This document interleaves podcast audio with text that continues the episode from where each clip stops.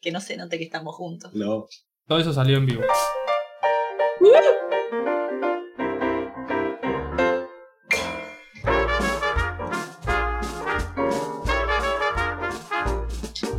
Hay que innovar en los bailes.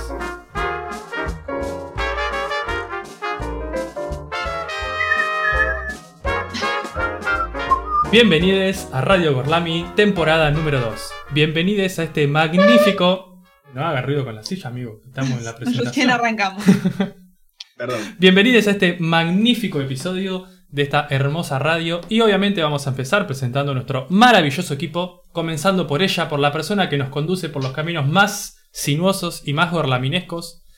Creo que para la segunda temporada tendría que pensar otra cosa, ¿no? Yo sé que a usted la palabra sinuoso le gusta mucho, pero tendría Me que ver como... encanta. Quieren ¡Lola! sacar todo de la primera temporada.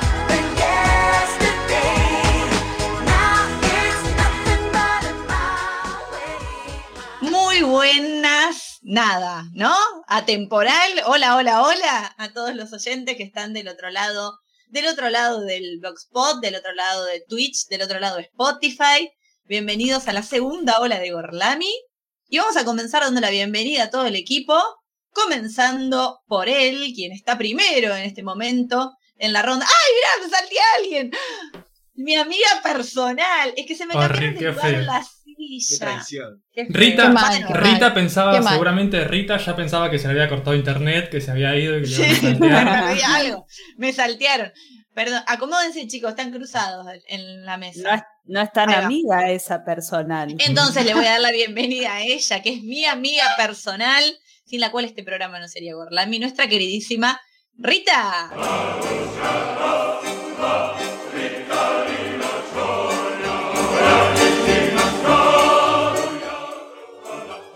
Buenas, hola a todos y todas. Yo igual es como, como si no estuviera en realidad, porque es como que no los veo, apenas los escucho. Lo esencial que- es invisible a los ojos. Sí, Y además- estoy como en otra dimensión, ya como Pero- que pasé. Te vemos y escuchamos regia. ¿ah? Sí, sí, sí, tremendo. Bueno, bueno, mejor así. Estás divina y das En muy bien HD. en cámara. Amiga personal. ¿Mm? Para mí, para mí sola la canción de Rita dice Rita, Rita. ¿Cuántas veces vamos a discutir esto? na, na, na. Me encanta. A mí también me gusta, vamos a escucharla Lola Lola. Rita, Rita, Rita, Rita. Rita no sé qué, Ah. Rita, Rita ahora. Ah, Ah, bien, bien, yo bien. pensé que decía Rita, Rita, rota. Tiene un ritmo para agitar el, el vaso de cerveza con manija. El chop. Como el que hice yo tratándose una taza. Sí, así. Después se los muestro. Acá, este. Bueno, ahora sí, ahora sí, vamos a darle la bienvenida a él, a nuestro queridísimo Felipe.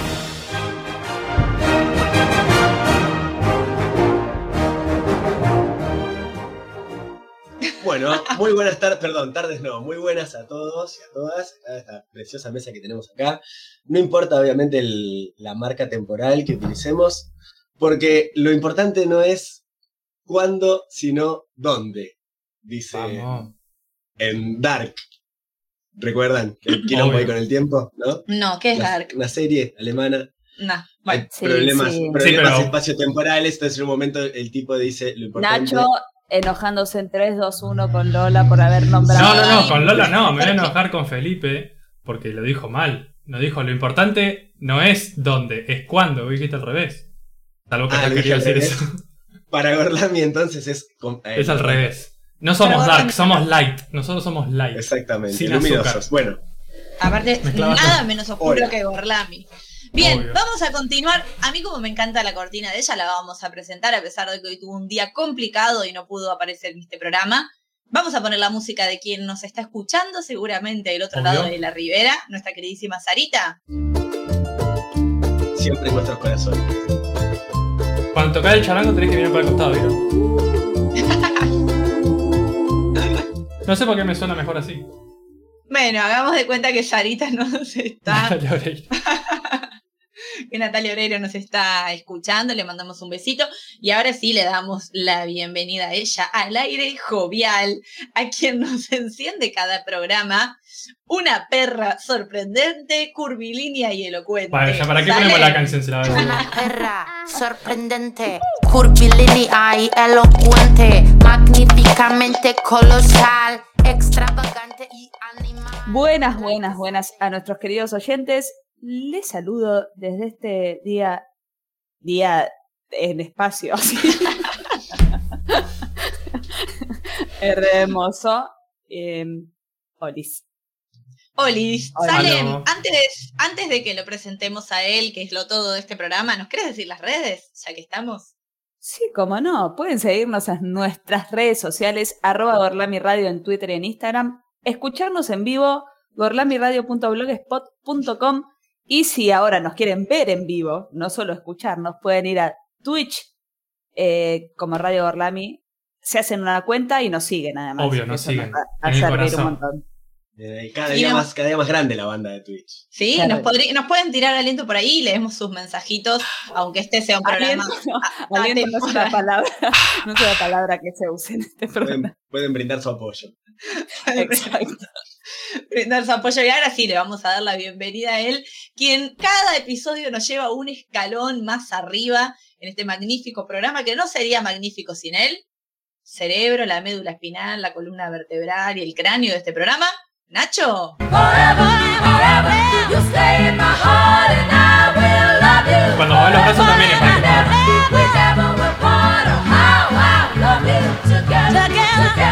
Bueno, vamos cortando porque el copyright nos come. Ah, no. Muy buenas para todos. Bienvenidos a Radio Gorlami. Viste, si vos decís buenas nada más, no tenés que poner marca temporal. Muy buenas.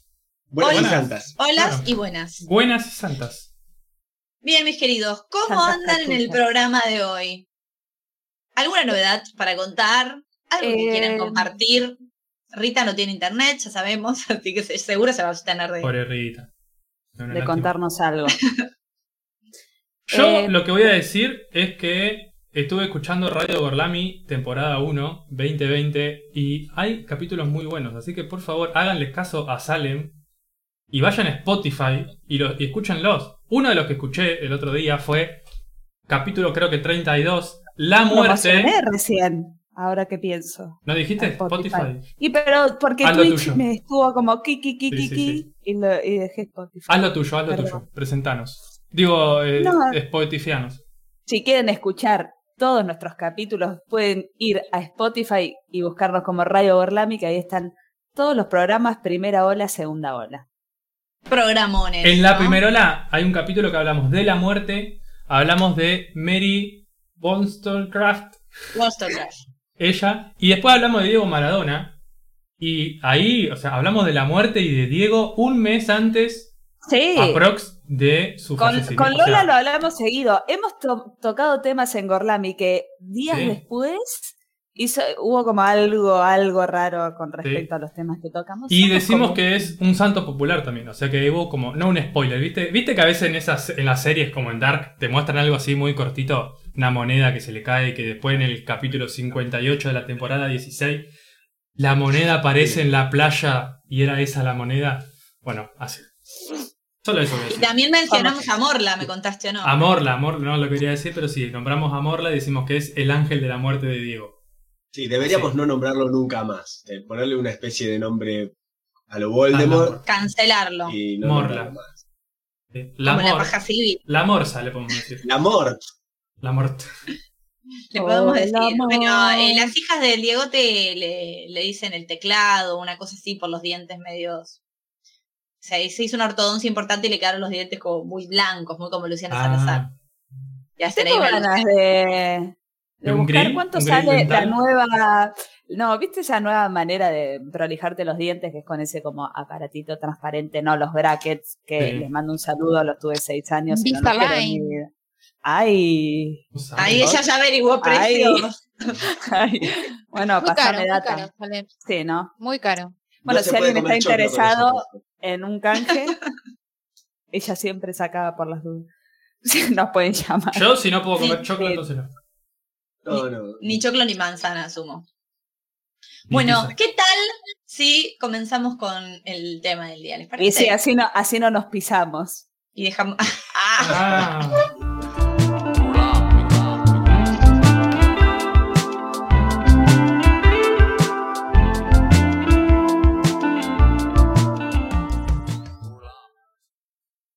Bien, el tema del día, mis queridos. En Gorlami cada vez estamos tirando temas más random, tipo Canadá, no sé, ¿cuál fue el programa pasado? ¿De qué hablamos? Dientes tiramos en uno. Cualquiera no fue. Dientes. Las mujeres y la educación. Canadá, no, el- el- con, repuntamos. con aquel programa sobre el pelo. Después de eso fue como La debacle. la El de- debacle. Perdóname, el programa del pelo, programón. Programón. Sí. El del café, programón. O sea, los que son así como de tema medio rari, medio abstracto. Está bueno porque acá cada integrante de Gorlami se dispara para cualquier lado. No Sí. sabemos para dónde. Tenemos Bueno, como hablando de pero disparar, bueno. hablamos de la eutanasia. De dispararse. ¿Hablamos de la eutanasia? Sí. El tengo que Estuvo el muy bueno ese. Estuvo muy bueno el de la eutanasia, sí. Ay, chicos, cuánta humildad. No, a mí me gustaría que hablemos más eh, del tema del amor. ¿Quieren Hubo que uno hagamos? que- Mal, es verdad. Sí, No, hubo uno que se repicó, el de. Sí, pero Desamores. Yo No, desengaños amorosos. Más. necesitamos más. de desengaños amorosos. Mal. Terrible. Infidelidad habíamos dicho una vez que íbamos a hablar. Ese es candente. Y hablamos también de, de poliamor, de algo de eso. Bueno, en desengaños amorosos no hablamos de. Chicos, basta, retomemos, volvamos. Solo para decir que Gorlami se tratan muchos temas y que acá cada integrante tiene una peculiaridad por, por donde lo enfoca. Y En que no caso, sabemos ni de qué hablamos también. No Cada, sabemos, cada uno No, tiene un trauma, digamos. claro. El mío, evidentemente, es la historia. Así que en el programa de hoy que vamos a hablar de las zapatillas, yo vengo a contar acá una historia, pero que un poco se me se pisa con eh, pobre la gente que está escuchando y no viendo Twitch porque va a escuchar risas colgadas que no entienden. Que nada que ver. Eh, el tema de la historia que quiero compartir bien podría ser una historia anecdótica del pasado de antaño, ¿eh? porque tiene algunos guiños interesantes. Les voy a contar la historia de los hermanos Adolf y Rudolf Dessler. Seguro que conocen la historia. A Salem A la vamos a silenciar hoy porque está muy estudiada. Adivinemos de dónde son, ¿no? Sí, Llamando- llamándose así. Adolf y Rudolf Dessler. Son dos Papá Noel. hermanos que se dedicaban, en Alemania, por supuesto, a confeccionar zapatillas y pantuflas en la empresa del padre. Me anoté el nombre de la empresa, voy a intentar decirlo. Heduber Dassler bah. ¿No? ¿Una fábrica alemana? ¿Cómo le ponían todo eso a la zapatilla al lado? ¿No? ¿Se entendió? No era una Parrish, marca. La empresa Parrish, Parrish. El primero que diga de quién, de dónde es la empresa Parrish por, por donde sea. Se gana Se un gana un saludo. Bien, no era una empresa muy reconocida, pero digamos que tenía su renombre en la zona, en un pueblo muy pequeño de Alemania. Estos dos hermanos les toca participar de la Primera Guerra Mundial y aparentemente vuelven con los deditos del pie abarrotados, ¿no? Sufridos de los zapatos duros que les tocó portar en las tierras frías durante la Primera Guerra Mundial. Pese a este trauma, siguen trabajando en la fábrica del padre con el desafío de mejorar el calzado y de proponer un tipo de calzado que sea cómodo, práctico, usable para la vida cotidiana. Estos hermanos aparentemente laburaban muy bien juntos, aunque había como una aura bastante competitiva entre ellos, pero se potenciaban juntos. Aparentemente Adolf era el, el tímido, el retraído, no era bueno en las relaciones sociales, pero era, al ser el más sensible, el más creativo, ¿no? Entonces era el que ponía el diseño, el arte en este calzado, y por el otro lado Rudolf era de madera, era de madera en el diseño, dibujando y en lo emocional, pero era un tipo muy chamullero, con mucha labia y muy duro para los números. Entonces, se complementaban muy bien, porque Adolf diseñaba el calzado y Rudolf lo vendía, comía. toda la parte de marketing y llevaba adelante los números de esta empresa. Se empiezan a poner como metas, ellos querían como triunfar en el mercado de la zapatilla y empiezan a perseguir a entrenadores, a deportistas, a ver a quién le pueden enchufar su calzado para hacerlo más visible. Tienen suerte allá por eh, los Juegos Olímpicos de Berlín, que me voy a fijar para no pifiar, en 1936, cuando un entrenador les da el visto bueno, aprueba sus, sus zapatillas, su calzado, y lo empiezan a usar todos los atletas de la Villa Olímpica. ¿Qué, ¿Qué épocas? épocas aquellas las de la Villa Olímpica? No, las de Berlín 1936. ¿no? Sí, hasta ahí. Eh, unos añitos después te quiero ver si te animas a pisar Berlín. Bien, eh, finalmente La empiezan a gente que tener sabe éxito. historia. No entendí la referencia. Nada, perdón, y seguí. por porque después con la Segunda Guerra Mundial, solamente si sos rubio tenés ganas de estar en Berlín, si no te tenés que esconder abajo las baldosas. Bueno, y, si- y- y con algunos apellidos que acá ni te digo, Fuimos. Este grupo está al horno. con los colores y los apellidos. Yo iría Al re bien, ahí aliado a Mussolini. Bien, eh, por favor, no me, no me hagan perder. Triunfan, digamos, en este calzado y de hecho eh, en la Alemania de la Segunda Guerra y en la Alemania antes de la Segunda Guerra, pero en la Alemania hitlerista, hay como un guiño muy interesante con el deporte, porque de hecho esta idea de la raza aria se constituye un poco dentro de este ser perfecto que entrena y se ejercita, etcétera. El único problemita de los atletas que utilizaron este calzado de Bessler en, en Berlín, chicos, me desconcentran. Eh, a ver si, a ver si la cortan con los gestos y con las palabras. Bien, eh, el problema es que el jugador olímpico, el atleta que ganó más medallas, es un muchacho que se llamó James Owen, ganó cuatro medallas olímpicas de oro. Jesse Owen, Pero- el hombre más rápido sobre la Tierra. ¿Vos hablaste de esto en un programa o no? Bueno, No, lo, no, creo que lo mencioné, lo debo haber mencionado, pero yo hablé de salto en largo. No hablé de, Ah, bueno, de ok. velocidad. Este muchacho gana cuatro medallas de oro, pero era moreno, ¿no? Era negro. Entonces a Hitler no le cabe mucho que este calzado tome popularidad representando a los atletas alemanes y que el atleta alemán más exitoso era un atleta negro.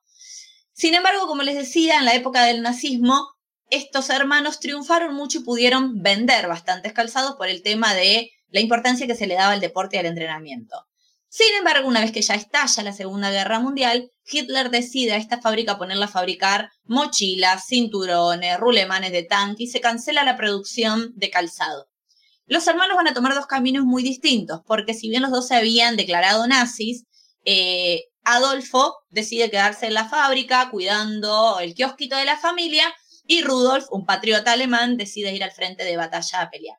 Acá empieza el conflicto entre los hermanos por una cuestión aparentemente política, pero lo que dicen los aliados era que ya eran muy competitivos entre sí, ya estaba todo mal entre ellos. Empieza el problema porque Rudolf empieza a mandarle cartas a Adolfo diciendo te No voy hay a que trabajar con la denunciar". familia, dicen. No, totalmente. No termina empieza bien. a mandar cartas a Adolfo diciendo si no venís a la guerra por tu patria, te voy a denunciar y voy a decir que protegés judíos y que bla, bla, bla. Gato. Las cartas Yo estaba cruzadas pensando eran en la misma palabra, estaba a punto de decir gato. Re picantes entre ellos. De hecho, cuando termina la guerra, eh, Rudolf es prisionero, termina siendo capturado por los aliados y dicen, o por lo menos él acusa a su hermano de haberlo denunciado de nazi. En fin, denuncias cruzadas entre unos y otros. Rudolf también denuncia eh, a Adolf. Adolf termina limpio porque porque descubren que en su fábrica él había tenido trabajando gente medio inmiscuida que no eran gente de con la cual Hitler simpatizaría. Entonces él queda como libre de culpa y cargo y ya cuando el nazismo estaba súper mal visto, la imagen pública de, Adolf, a pesar de su nombre, queda un poco más limpia que la de Rudolf, que siempre había defendido mucho eh, la política de Hitler. Bien, ruptura total entre estos dos hermanos. Supongo que ya saben de qué dos hermanos estamos hablando, ¿no? Pero igual ahora voy a hacer, voy a mencionar los nombres. Empieza la ruptura entre ellos oficial, cuando Rudolf vuelve, llaman a todos los empleados de su fábrica de calzado y tipo mamá y papá que se separan le dice, bueno, nosotros nos vamos a separar, ¿con quién se quiere ir cada uno? Aparentemente se ve que Adolf era el copado porque la mayoría de los empleados se va con él y solamente tres empleados quedan con Rudolf. Rudolf muda sus cosillas, como el chavo con el palito y la bolsita, cruza el río No- y arma su No te fábrica. vayas, chavito. No te vayas, Rudolf. Oh, puede ser ratero. Rojo. Rojo. termina armando su fábrica nada más y nada menos que a cinco cuadras de la de Adolf. El apodo de Adolf era Adi y el apellido era Dassler. Entonces él crea Adidas, ¿verdad? ¿Eh? Increíble. Nadie la vio venir, ¿o no? No, Bueno, no, no. Y aparentemente Rudolf, sus amigos, los que jugaban al fútbol, porque otro dato que no dije interesante es que los hermanos eran muy deportistas, por esto esta obsesión de crear calzado eficiente para los deportistas. Los dos jugaban al fútbol, eran buenos deportistas. Rudolf, sus amigos le decían Puma, por sus habilidades corriendo. Y Puma él- Goiti. crea su marca de zapatillas. Eh, Salem, si tenés ahí calzado para graficar, ¿no tenés alguna puma? No, no, no voy con No llegaste. marcas bajas. Sorry, sorry, sorry. No te alcanzo. Bueno, eh, crea Puma. Dicen que la competencia entre los hermanos, bien ahí, dicen que la competencia entre los hermanos duró hasta la muerte, ¿sí? Hasta, los, hasta la década del 70 que fallecieron los dos y que ni condolencias cruzadas se mandaron. Sus hijos iban a la misma escuela, pero los mandaban en colectivos escolares diferentes. Dice que si se bajaban en la misma parada, corrían carreras entre los hijos a ver quién llegaba primero. O sea, una competencia aseverada a lo largo de toda su vida. El episodio que llevó más a la fama o al éxito a estos hermanos que competían constantemente es el Mundial del 54 en Suiza, si no me equivoco, ¿Qué épocas? o Suecia. Puedes fallar, o Suiza o Suecia. Eh, en la que el entrenador de, de fútbol de Alemania le pide a Rudolf que le haga unos tapones deportivos que se puedan intercambiar en caso de lluvia. A lo que Rudolf le dice, mira amigo, esto es mucho laburo, es mucha plata, no lo voy a hacer. ¿Quién estaba agazapado esperando la oportunidad de crear esos botines? Rudolf. Adi. Adi dice, esta es la mía, yo te hago los, los botines con estos tapones intercambiables. Y parece que este dato no es menor, porque juegan la final del Mundial en un día tormentoso y resbaladizo. Alemania tiene esta triquiñuela, cambia los tapones de los botines y ganan con un gol debajo de la lluvia. Así que ahí llevan al éxito a Adidas. Y aparentemente, entre Chicos, si ustedes están riendo de cosas que yo no estoy contando, me desconcentro. Deshabilitame el chat. Este chico Eh, es un ordinario. Deshabilitamos. Deshabilítalo. Pero ¿para quién estoy Vos- hablando yo? Vos seguís. Para la gente. Para el Vos te debes la- público. al público, claro. No puedo así. Es No, interesantísimo recaliento. lo que estás contando. Que siga Rita. Se recalentó. Basta, Salem, silenciate. Bien. eh, un, un dato y ya cierro porque se me fueron las ganas de hablar con ustedes. Ay, no. Es que. Ay, no los escucho.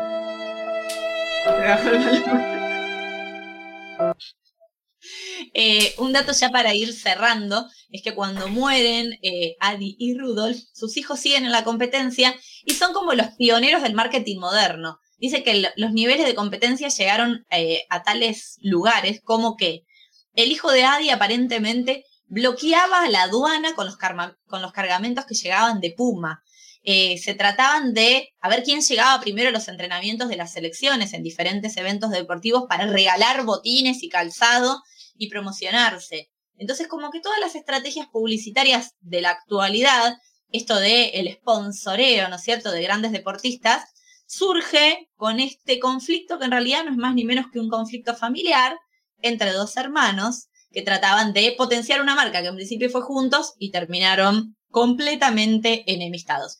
Contarles que en la actualidad Puma y Adidas eh, no tienen herederos, las empresas fueron vendidas y sin embargo siguen compitiendo por a ver quién posiciona mejor la marca con los deportistas más reconocidos. Así que bueno, esa fue mi breve o no tan breve historia. Ahora mientras ustedes hablan, yo voy a leer todas las boludeces que pusieron en el chat. Me encantó esa historia. Ahora mientras hablo yo, Increíble. ustedes bardear y así hacen. Vamos a poner a, a prueba tu concentración. Diego usaba Puma o no? Yo no los veo, así que. Sí, de- Diego, hay posibilidad. ¿Y Pelé? Y Pelé también dice que un momento donde se posiciona Puma es un momento por el que se cree que cobró como cientos, no, voy a decir una boludez, digo 150 millones, pero ¿De pesetas? 150 mil dólares creo que eran en su momento, por agacharse, y, a- y también esto es una estrategia que usan hoy los jugadores, ¿no? Agacharse y Mm. atarse los cordones Sí. y tardar mucho para que la cámara uh, Y besar la punta. Y a- bueno. y a hacer publicidad. Bueno. Exactamente. Bueno, ahora Rita nos va a compartir un, un- me parece que un poco más reflexivo y seguro hay dispositivos de control, inclusive en el Dispositivos de calzado. control seguro. Everywhere. Bien, Rita. No, muy interesante todo esto que, que contabas de, y para pensar, ¿no? Cómo es realmente una industria todo esto, ¿no? Y yo por ahí quería hacer hincapié en esto de la zapatilla como objeto de estatus social.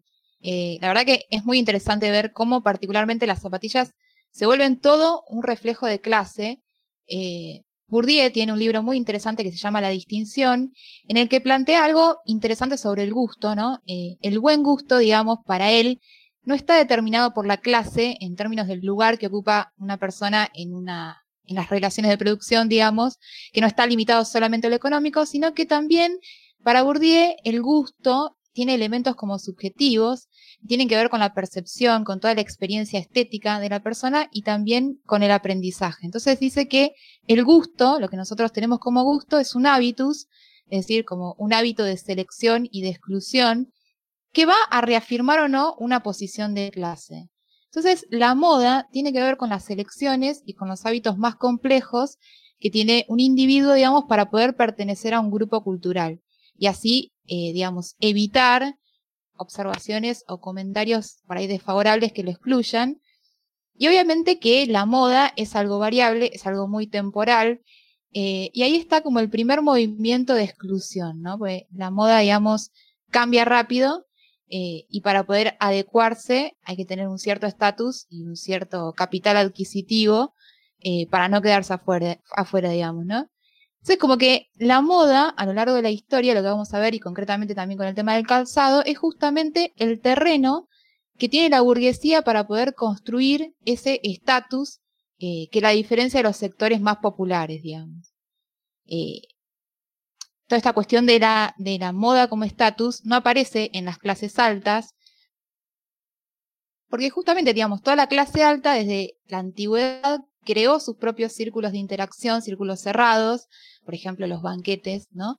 Y así se aseguraba el mantenimiento de la desigualdad y de los privilegios. Eh, los nobles, por ejemplo, usaban la apariencia para distinguirse entre ellos mismos, más que para diferenciarse de otros miembros de, otros, de otras clases. Y hay que pensar que esos cargos, tipo la noblecía, la aristocracia, eh, esos, esos títulos, digamos, eran hereditarios. Entonces, esa distinción y esa superioridad y ese estatus era algo que no se cuestionaba. Eh, los monarcas, por ejemplo, frente al temor de la posible contaminación con otras clases, bueno, arreglaban los matrimonios, por ejemplo, entre la misma familia, ¿no? O entre familias distinguidas. O sea que, en conclusión, no se necesitaba ningún tipo de estatus y de ostentación. Eh, esto es algo más bien propio de la burguesía, obviamente que, que después de la revolución industrial, la burguesía fue tomando más protagonismo, pero esta burguesía no podía reproducir los códigos eh, aristocráticos de ese hábitus o ese hábito del que habla Bourdieu. Eh, entonces, como no podía imitar esos modos, lo que sí puede copiar es todo el sistema de distinción aristocrático, ¿no? La burguesía, más que orientarse a lo bello, se volcó eh, a no ser confundida con las clases populares, a crear, digamos, parámetros y niveles y barreras que permitan esa distinción. Em, Obviamente que la aristocracia no es un ejemplo a nivel moda, digamos, porque eh, su capacidad de consumo no puede ser imitada eh, por el consumo masivo, digamos, esto que vos decís, ¿no? La, la, moda es una industria dentro del capitalismo y lo que se busca es la colocación a través de distintas empresas, distintas marcas, de este producto, como por ejemplo las zapatillas, a nivel masivo. Entonces, esto queda del lado de la clase media, digamos, y, y los referentes de esa moda, obviamente que va a ser algún emergente de ese sector social. Concretamente con el tema de las zapatillas, eh, la zapatilla fue popularizada durante el siglo XIX, ¿sí? la popularizó obviamente la clase media, como una forma de mostrar que la clase media tenía esa posibilidad de juego, de ocio y no de trabajo. ¿sí? ¿Qué otra clase podía ser si no era la media? ¿No? Totalmente. eh, tú, amorcito. No, no, lo casó, ahí está, ahí está, tarde. Estaba no, pensando en las medias. Te juro que lo comprendí, pero estaba silenciada, ¿verdad? ja, ja, ja. Eh, bueno, entonces siglo XIX, la zapatilla inventada para satisfacer las necesidades de esa clase nueva, para poder mostrar que estaban jugando y no trabajando. Siglo XX, después de la Primera Guerra Mundial, empieza a haber como una preocupación de parte de los gobiernos por el estado físico de la población, si se viene un conflicto internacional, eh, que la población esté en condiciones saludables, una preocupación de las principales potencias. Entonces, esto también fue algo para imitar y para ostentar, ¿no? La clase media ostentaba ser una clase saludable que usaba zapatillas deportivas, que practicaba deporte, y se diferenciaba así de la clase popular y trabajadora. Eh, después lo que pasó fue que la zapatilla se volvió un bien eh, de producción masiva con un bajo costo y como que pierde esa cuestión de estatus, ¿sí? Y queda más bien para el uso de los chicos o, de los jóvenes que se, que se autorrepresentaban como grupos tipo subculturales más, eh, más minoritarios, ¿no? Entonces, eh, eran los que mayormente usaban zapatillas. Las mujeres, por ejemplo, de alto poder adquisitivo, no, usaban tipo zapatos con taco para ostentar que no necesitaban caminar, ¿no? que tenían auto eh, y solamente usaban zapatillas deportivas cuando practicaban alguna actividad. Em, obviamente que todo esto es dinámico, ¿no? En la actualidad que vuelve esta cuestión setentosa y ochentosa de la preocupación por el cuerpo, por la salud. Eh, las snakers son como una moda. Em, pero está como, es una ostentación más indirecta por ahí, más relacionada con, eh, con la sustentabilidad, con el minimalismo, con una intelectualidad sin ideología políticamente partidaria muy de esta época, y obviamente que siempre hay exclusión, porque la moda y el calzado, como decimos, ¿no? están hechos para excluir.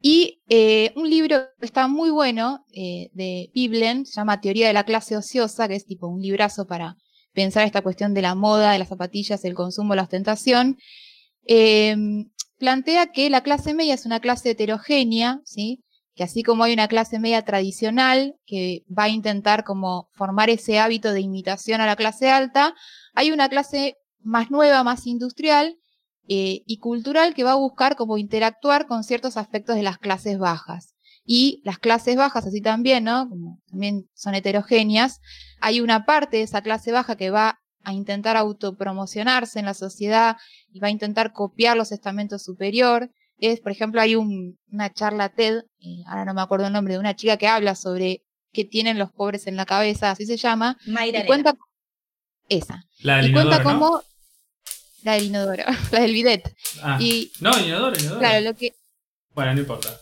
No, ella no No, sabía la del bidet. Lo que no Ah. conocía era el bidet. para sí, lavarse los pies. Bueno, que decía justamente que los pobres, ¿no? Compran zapatillas grandes para poder ostentar y para poder autopromocionarse y poder mostrar que pueden participar de esa clase media con ese capital adquisitivo.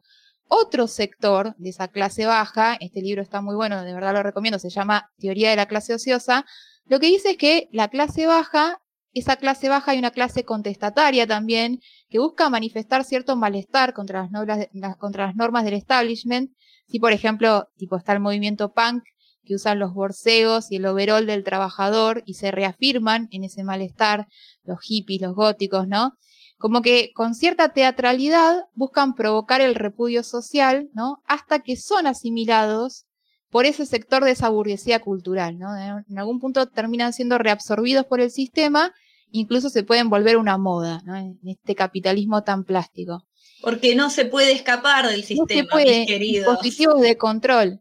Eh, entonces, un poco para cerrar, ¿no? Obviamente que si existe algo así como la revolución, si es que existiera algo así como la revolución, no se va a producir eh, porque usemos una zapatilla en lugar de otra, ¿no? Sería como muy formalista creer una cosa así, pero sí, a partir de por ahí de toda la teoría marxista, podemos pensar lo importante de tener conciencia eh, y, la comprensión, digamos, de la estructura social y del lugar que cada uno ocupa dentro de esa estructura.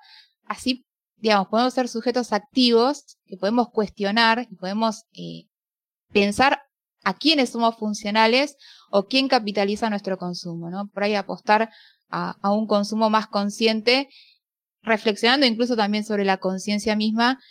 eh, nada, nada es estático, me parece que esa puede, puede ser la línea a seguir, ¿no?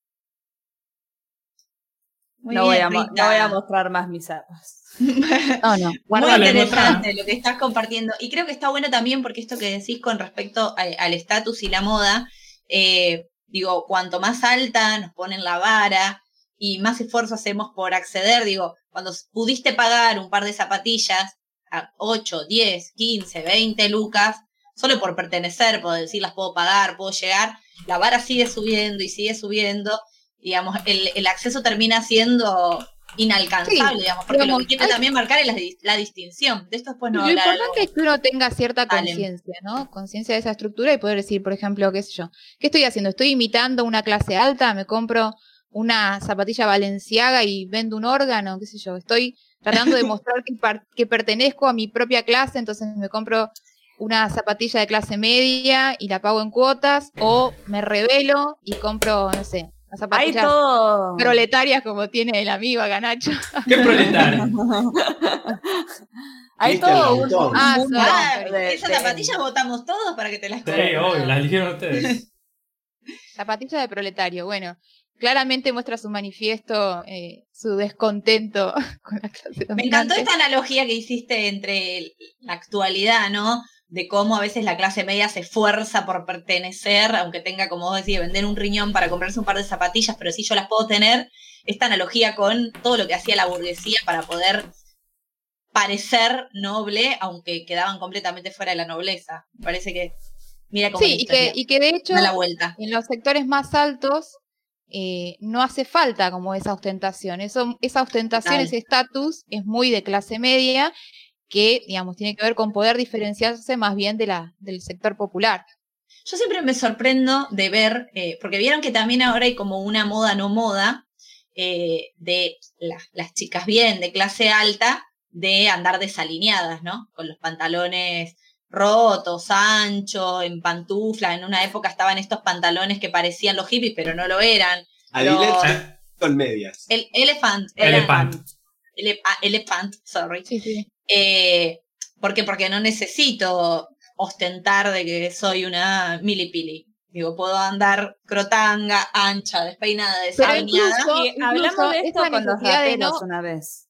eh, con Bien. el tema de los raperos y la ostentación cuando suben que necesitan tener El diente de oro. el diente, la cadena, Pero la claro, o suelta. sea, ojo, incluso esa necesidad de no ostentar también es una forma de excluir. Tipo, ostentás, sos grasa. Yo Claro. no ostento, soy minimalista, ¿me entendés? ¿Qué sé yo? Igual Sí, Siempre no- la moda, siempre la moda porque no es necesito demostrar lo que soy. pero siempre los, los objetos de cultura, tipo, o sea, la moda, siempre es construirse frente a un otro, ¿no? Siempre es, exclu- o sea, siempre es un, mo- un movimiento excluyente. Bueno, súper interesante, podemos seguir charlando de esto después del bloque. Y ahora Nacho nos va a decir qué temita vamos a escuchar porque nosotros no tenemos ni idea. Vamos a escuchar la canción Wings de Macklemore y Ryan Lewis. Obviamente les aclaro esto a las personas que están en Twitch, que ellos van a escuchar un jazz de ascensor prácticamente, pues copyright, ¿no? Pero bueno, las personas que nos están escuchando desde otros lugares, inclusive Instagram en el futuro, como Dark, van a escuchar esta hermosa canción. Así que escuchamos de, de nuevo, no escuchamos de nuevo, lo digo de nuevo, Wings de Macklemore y Ryan Lewis.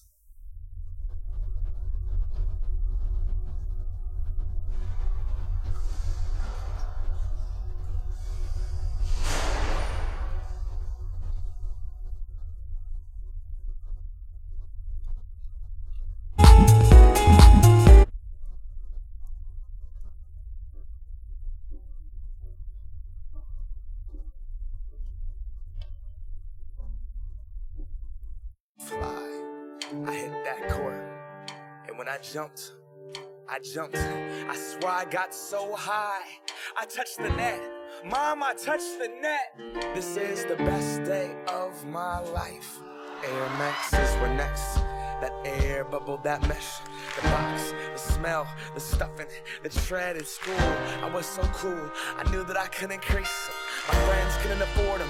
Four stripes on their Adidas. On the court, I wasn't the best, but my kicks are like the pros. Yo, I stick out my tongue so everyone could see that logo. Nike Air Flight, but bag was so dope. And then my friend Carlos's brother got murdered for his fours. Whoa.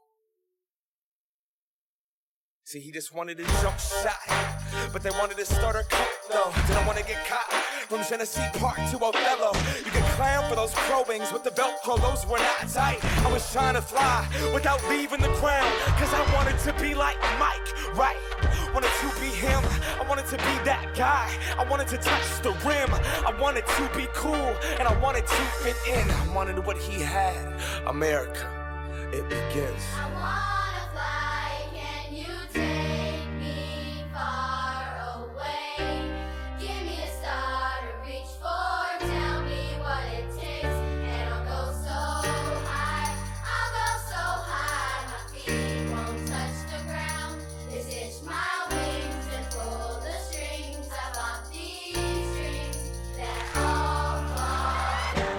What we can't have. Commodity makes us want it. So expensive, damn. I just got to flaunt it, got to show 'em. So exclusive, this, that new shit. A hundred dollars for a pair of shoes. I would never hoop it. Look at me, look at me. I'm a cool kid. I'm an individual, yeah, but I'm part of a movement. My movement told me be a consumer, and I consumed it. They told me to just do it. I listened to what that swoosh said. Look at what that swoosh did. See it consume my thoughts. Are you stupid? Don't crease them, just leave them in that box. Strangled by these laces, laces, I can barely talk. That's my air bubble and I'm lost.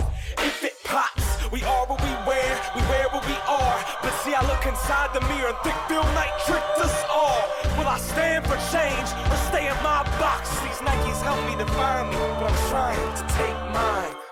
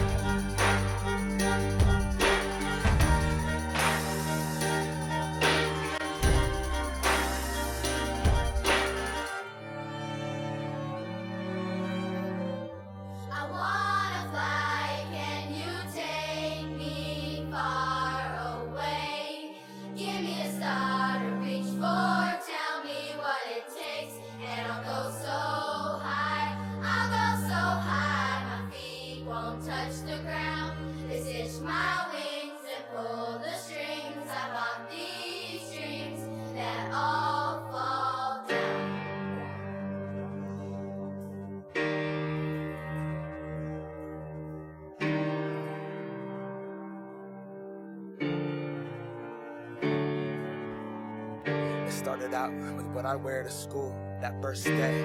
Like these are what make you cool. And this pair.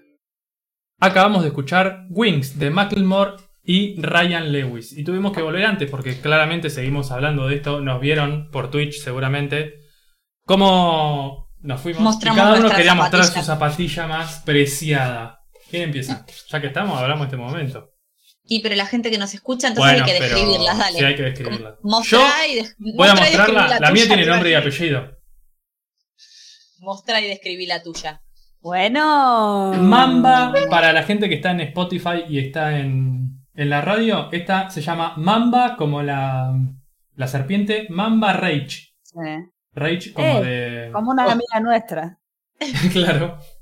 Y esto no venía, estos cordones se los agregué yo. Son para jugar al Describí volei. Me mira, para la gente que te está escuchando, Nacho. Bueno, para la gente que no está escuchando, si no la googlea, como dije, Mamba Rage, es una zapatilla eh, en su mayoría gris, Nike, marca Nike, con una suela como con linitas, así con rayitas, Linitas. y que eh, tiene como una especie de...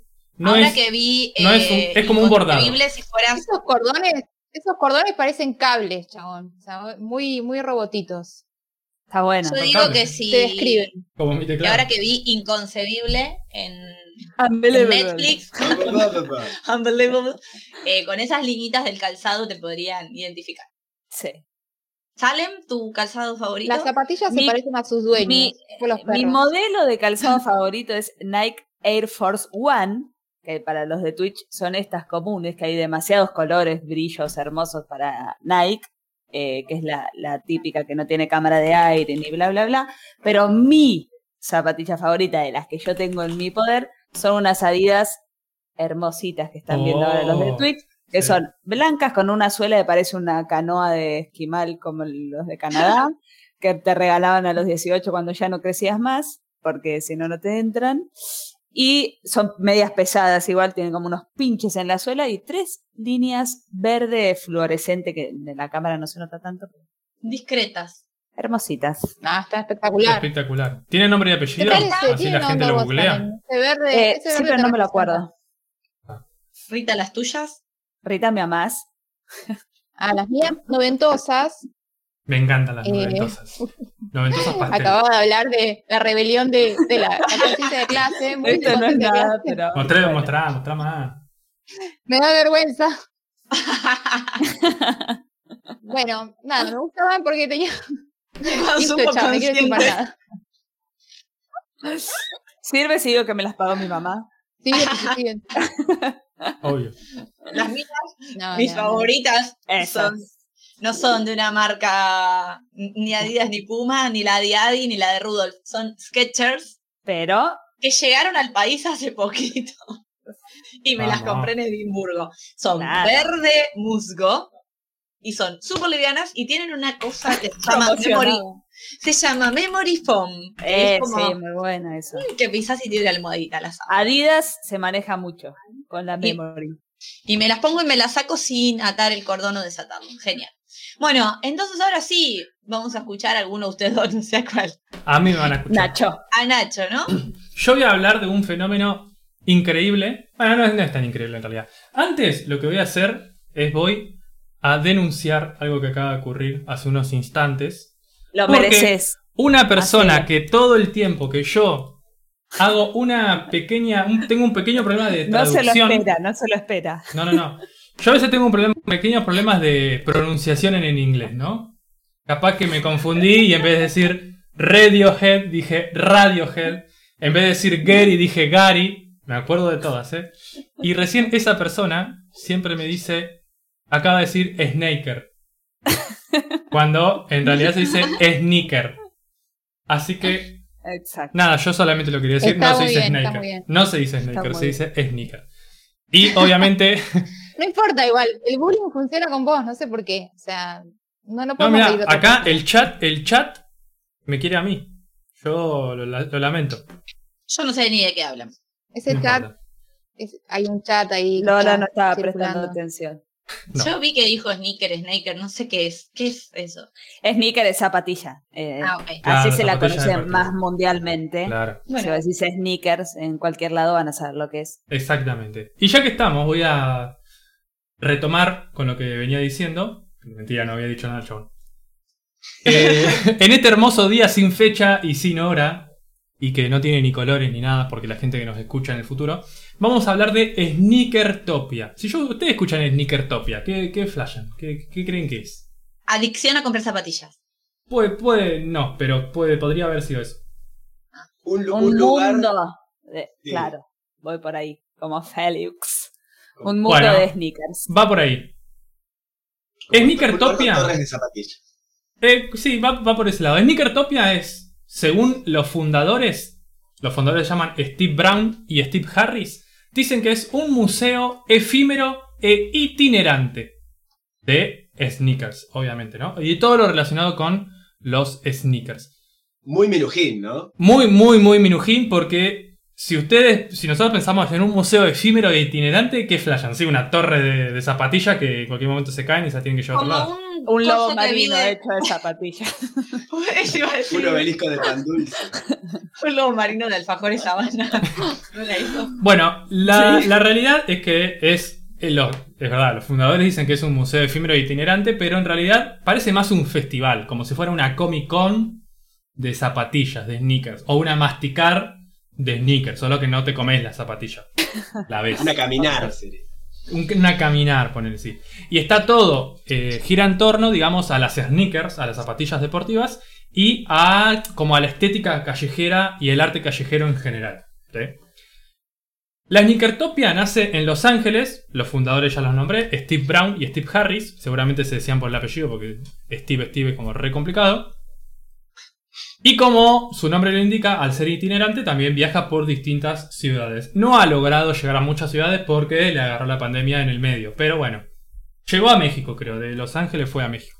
Está relativamente cerca. Em, según Steve Brown, dice que este lugar, digamos que Sneakertopia, junta la historia de todas las zapatillas deportivas, es decir, las sneakers, ¿no? Y la celebra como una sola cultura. Ah, qué feo como se ríen, ¿eh? No, no. No, mentira, mentira, mentira. Obvio. Sí, sí, sí. Saluda, a la- a saluda de Salud. los compañeros. Gracias. Pero, ¿qué significa Sneakertopia? Viste que yo les dije como, ¿qué significa? Bueno, se ve que ahí un poco, yo hice mi investigación, porque yo investigo aunque no parezca, hice mi investigación y deduje lo siguiente. Sneaker, bueno, la palabra obviamente son las zapatillas deportivas como la que nos mostró Rita, la que mostró Salem. La mía creo que no es una sneaker, o sí, podría ser considerada sneaker. Sí, sí. Ah, re, listo, re piola. ¿Por qué? No entiendo. ¿Qué es lo que no es sneaker? No, La no, mía no sí, es sí, sneaker. sí. no Sí, sé, a ver, la tuya es sneaker, no sé. Tiene que ser cheta para ser Esta no es sneaker. o sí es sneaker. Porque en realidad porque se lo relaciona como al más urbano Ah, Claro. cheto, pero todo es sneaker en realidad. Ah, bueno, todo, todo es sneaker, como el arte Si todo es sneaker, todo nada es es sneaker. Exactamente. Bueno, sneaker viene de la, de la palabra O zapatilla. los tenis, exacto. Sí, los tenis. Las zapatillas deportivas y la finalización de la palabra topia viene de el griego topos, que significa lugar. Es decir, lugar de zapatillas. O sea, montón de lío, pero Tiene es sentido. eso. Sí, tiene todo el sentido. Cuando los, a los... Vamos a, vamos a recapitular, perdón. Si nosotros, los fundadores, dicen que un festival es un museo itinerante y efímero, cuando le preguntan por el significado de Sneakertopia, obviamente no nos van a decir que es el lugar de zapatillas. Por el contrario, cuando a los fundadores les preguntaron por el significado de Sneakertopia, les respondieron, significa expresarnos nosotros mismos, sacar lo mejor de nosotros y expresarlo como una forma de arte. Ah, querían ser es un cool. museo de zapatillas, amigo. No Sí. te hagas el exclusivo. Eh, acá la gente se quiere acercar a la burguesía, claramente, y al esnovismo, y bueno. nos Al esnovismo esto. sobre todo. Yo igual creo que estuvo muy cerca con mi definición, pero no me importa. Si un día de repente estamos re locos y caemos en un Sneakertopia, que seguramente si se hace acá se hace en la rural, el Sneakertopia en la rural, Yo iría. iríamos, yo creo que también iría. Sí, yo también. Nos podríamos llegar a encontrar lo siguiente. Lo primero y principal, un montón de personas usando sus mejores zapatillas. O Sí, sí. Imagínate que es la Comic Con de las zapatillas. Eso y iba a la decir, gente es como cae- ir a un Comic Con y no ir disfrazado. Claro. Exacto. La gente cae con sus mejores zapatillas retuneadas acá, o sea, high level, claramente. En segundo lugar, nos vamos a encontrar con muchos lugares que te venden zapatillas de diseño. Obviamente, acá vamos a comprar y vender. O sea, zarpadas. Esperen porque me emocioné. puesto de moda algunas zapatillas que venían como con otra posibilidad. Yo te estoy, te estoy remando, estoy hablando para que vos puedas Sí, carrascar, tomar agüita. No, no tengo. Sacarlo. Dime, Digo dime. que hay, hay muchas zapatillas que se habían puesto de moda que venían tipo la zapatilla de lona con los marcadores, eh, con los Sharpie, se podían como armar Claro. sus propios diseños, o zapatillas que venían como con dibujos en blanco y negro para que las pintes. Sí, sí, sí. Y esos también estaban como eran como de artistas, en generalmente también dentro de un movimiento más urbano que tapizaba la zapatilla y bueno, vos después la personalizabas.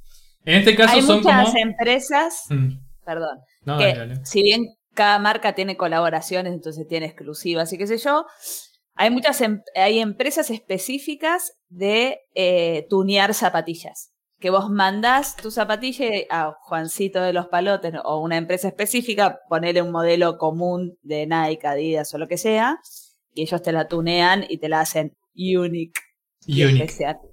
Bueno. Y también ahora Sí. las marcas le están dando mucho la posibilidad a famosos, influencers, bla, bla, de hacer sus cápsulas, ¿no? Y entonces como, bueno, no sé, X modelo tiene su cápsula de lencería, Sí. como no le da el cuero para sacar su propia marca de lencería, diseña tres bombachas y le ponen la línea de la fulana de tal dentro de la marca random. Bueno, Sí. no estamos Bueno, la Rosalía perdón. sacó una. Bueno, no importa, sí. La ¿Una cápsula Rosalía. de qué?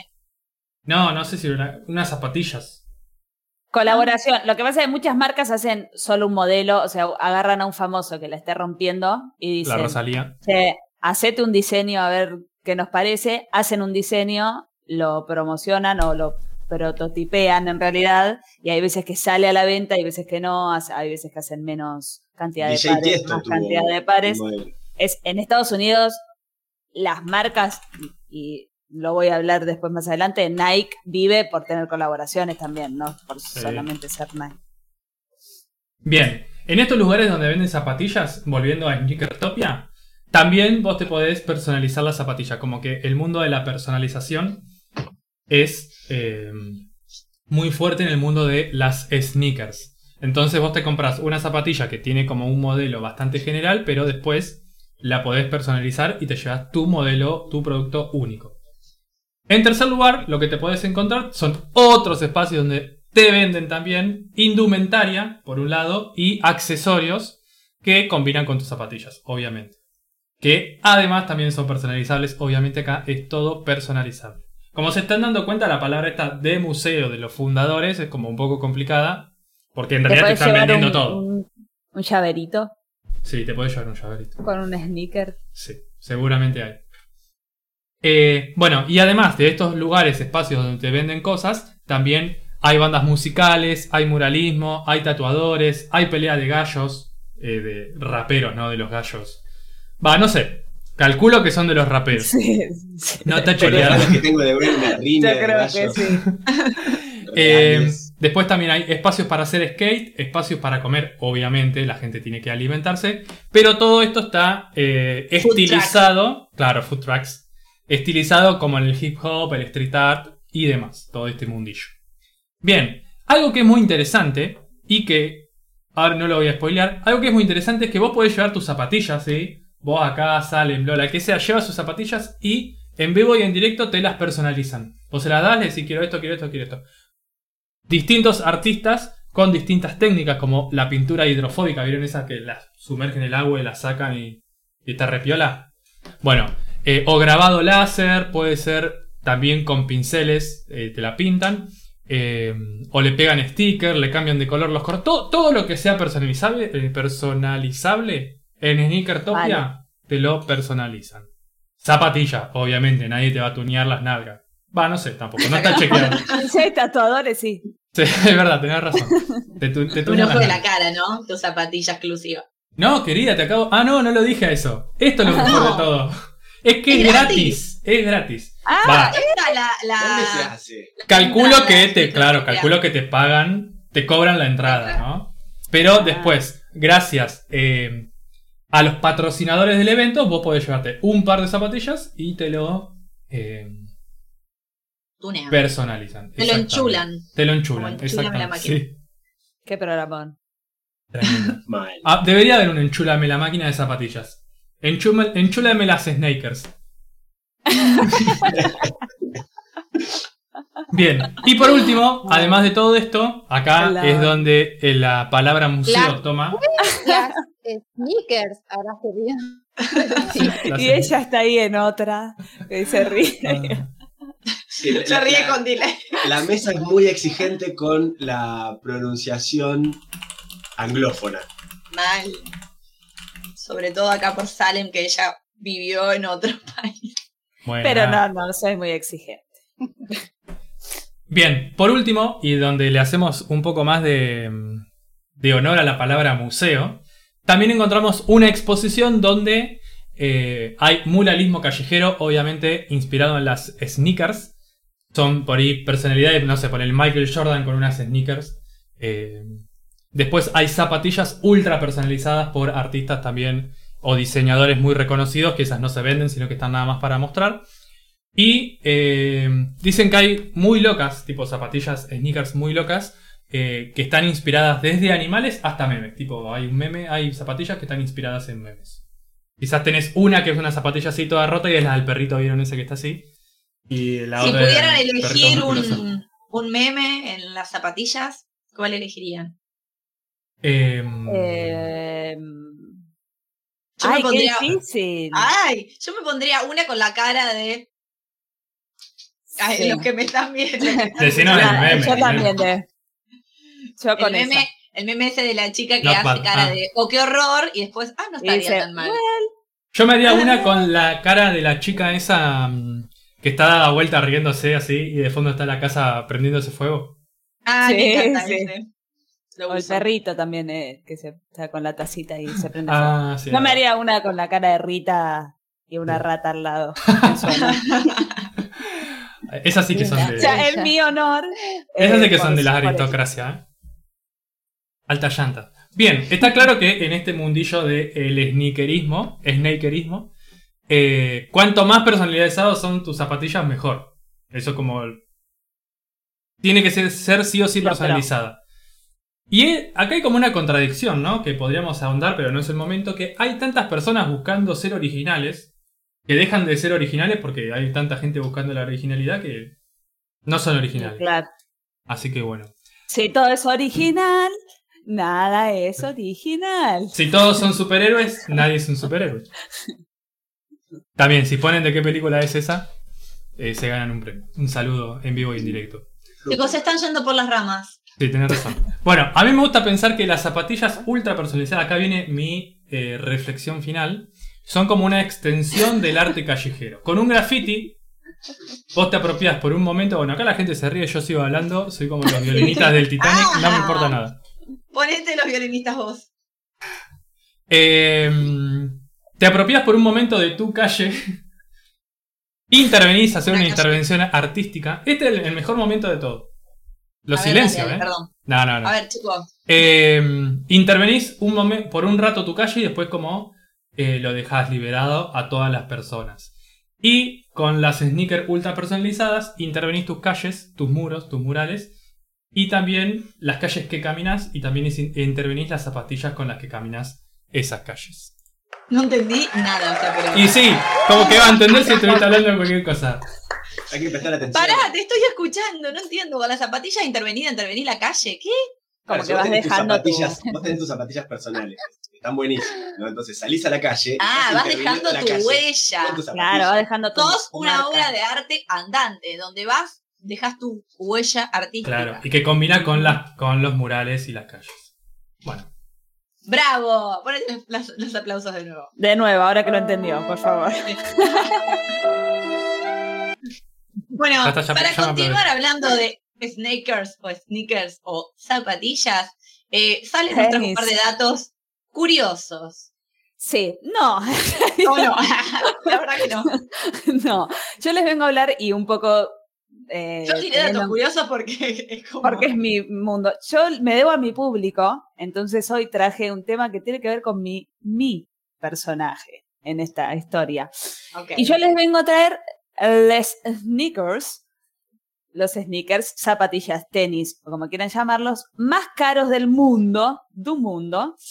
Hay más caros, igual hay como una, busqué como una variación entre distintos precios y por qué, y tiene que ver con todo esto que estuvimos hablando recién de colaboraciones, artistas, eh, originalidad y bla, bla, bla. Eh, entonces, de ahí se disparan los precios y un poco con este mundo, este negocio de la reventa de zapatillas que es increíble. O sea, real eh, es un mundo totalmente aparte, donde hay una plataforma específica que cuando sale a la venta ciertas zapatillas, porque nosotros por ahí no tenemos mucho ese mundo a nuestro alcance, pero zapatillas que salen con colaboraciones de artistas muy famosos. Hay un día de apertura en ciertos locales más conocidos oficiales de las marcas que lo hacen y hay cola de gente de, no sé, 6.000 kilómetros para comprar esas zapatillas. Y algunos las compran solamente para revenderlas porque saben que el valor puede irse por las nubes. Entonces, yo les voy a contar... Bitcoin. Exacto. Bitcoin, sí. Algunos, eh, algunos pares de zapatillas que van desde los 15 mil dólares a los 2 millones de dólares. Pero algunos tienen, algunos tienen su, algunos tienen su sentido. Un millón cada una. Van a entender por qué. Voy a ir con la de primera. y. Exacto, va por ese lado. Voy a ir con la primera, que es como lo más lógico. Un par de zapatillas, se las voy a nombrar así las pueden googlear. Eh, este par lo tiene Felipe, pero justo no está en la casa ahora, pero si no, él lo mostraría. Son las Solid Gold Ovo, que son, las que voy a hablar son Nike, todas. Eh, Nike tiene una colaboración hace muchísimos años que eh, es con Michael Jordan y tiene Air Jordan, que son muchas versiones de zapatillas. Air Jordan 1, 2, 3, 4, 5, 6, creo que 7, no, no recuerdo, pero son distintos modelos de zapatillas y por eso hoy decía que Nike sobrevive mucho gracias a Air Jordan. Eh, bueno, esto es un modelo de esas Air Jordan que valen 2 millones de dólares. Y es una colaboración que Nike hace con Drake, el cantante rapero famoso. ¿Lo conocen? A Drake. Eh, Drake tenía como objetivo sacar eh, su par de- un par de zapatillas más caro. Y entonces lo que hizo, dijo, bueno, ¿saben qué? Voy a usar este modelo y mi toque va a ser que los bañen en oro macizo. Entonces es un par de zapatillas bañado en oro que cada zapatilla pesa 22 kilos. Para salir a correr una vuelta, ¿no? O sea, Para para- ejercitar- ahí si no dejas tu huella, no lo dejas nunca más. Eh, Deja la huella y vos también. rígidas me las imagino. Eh, las pueden buscar, brillan, brillan y son doradas, por si tienen alguna duda.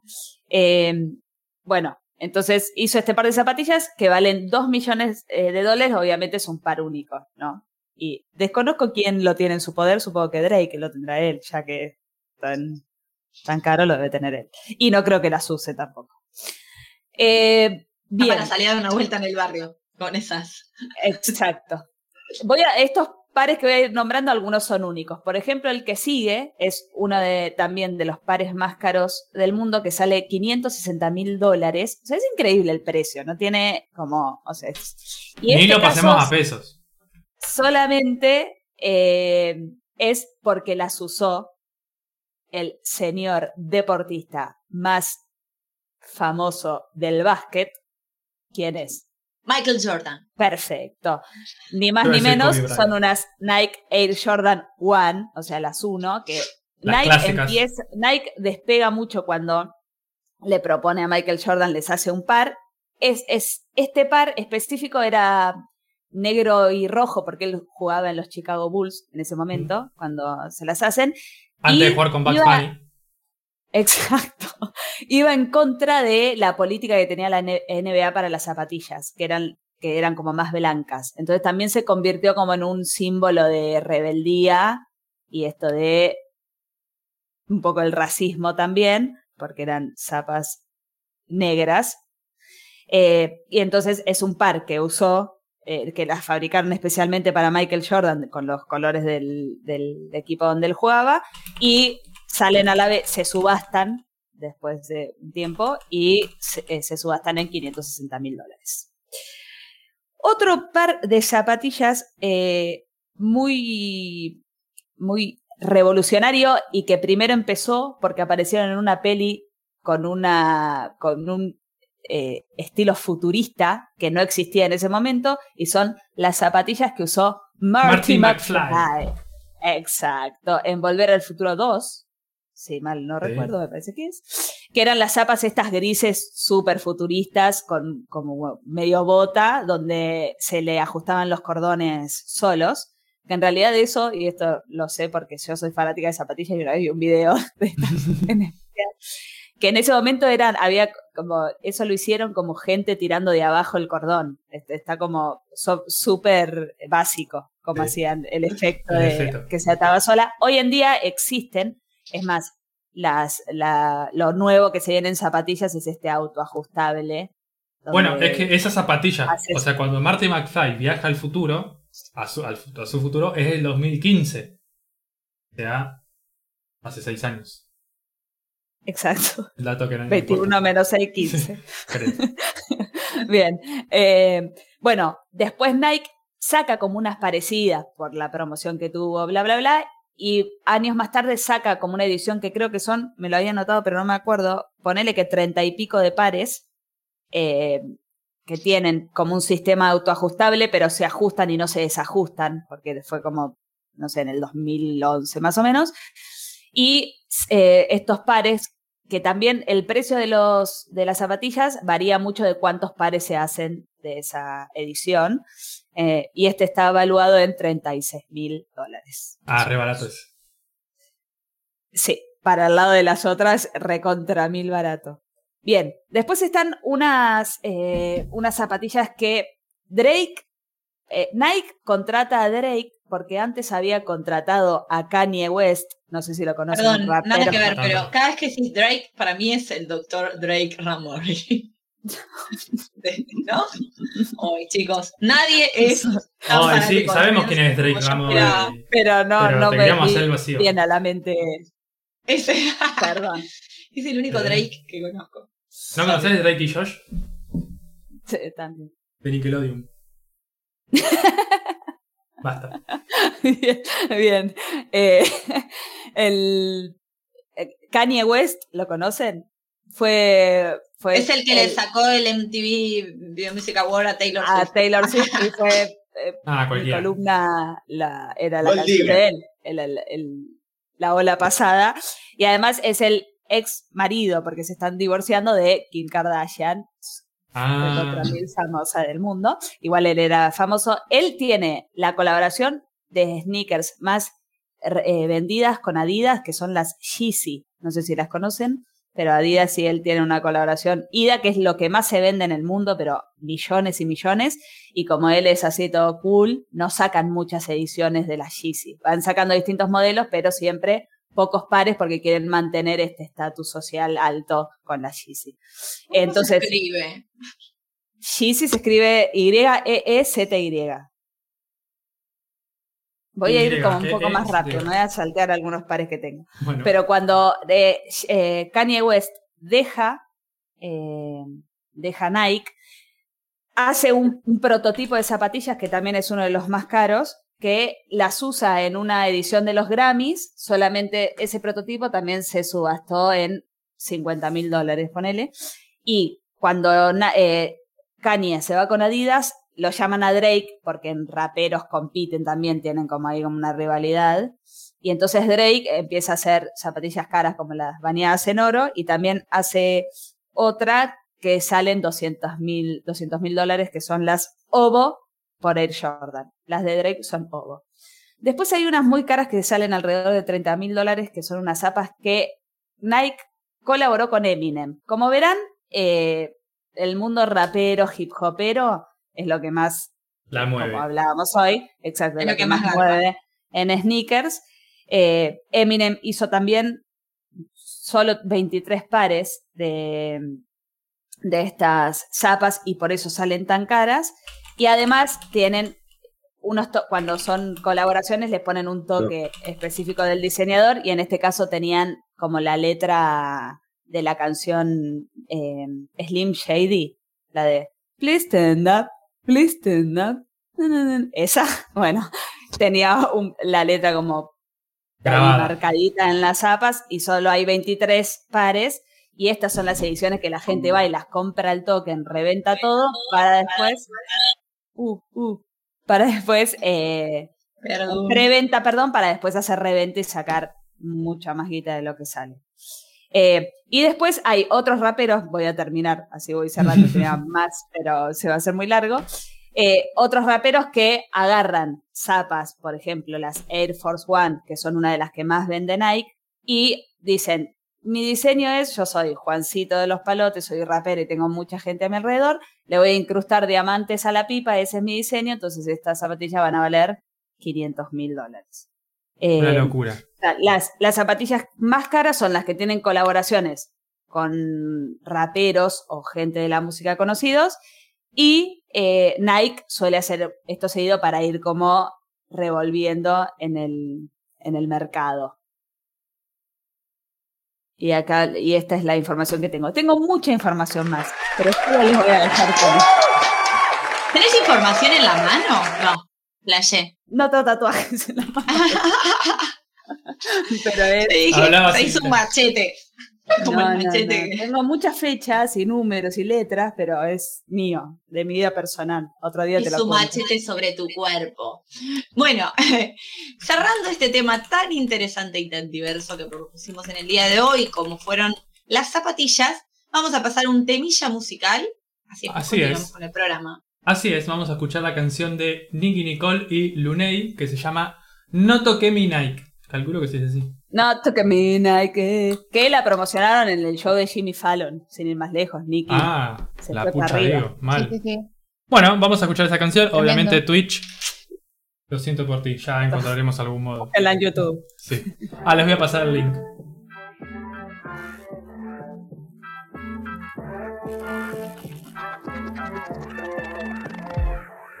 Problema, soy de las que tanto le meten. Igual no molestaría si no me compromete tú. Y yo hacemos lo que quiera, pero sabes que conmigo después de eso pichar. Ando en el sky, en la peli como Richard Die. Mami, somos Bonnie and Cry, pero en esta vuelta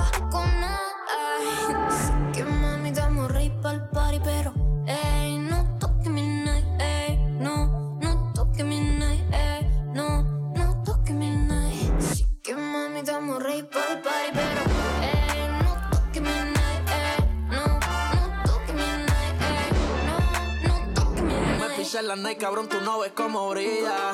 Contigo que lo cojan por la orilla. Si tiran las malas, son un par de mordidas. Lo hacen porque saben que estamos al día. Ah, ah. Hace tiempo que llueven los ceros. Ey, hace tiempo que no me importan los cueros. Lluvia de diamantes, se siente el aguacero. Si la baby no es de Argentina, no la quiero. Si no va a fumar, entonces pasa el feeling. Hoy no puede real pa' la disco tranquila. Puede costar, pero no se va con tele. Ella se enfoca en pichar y estar chilling.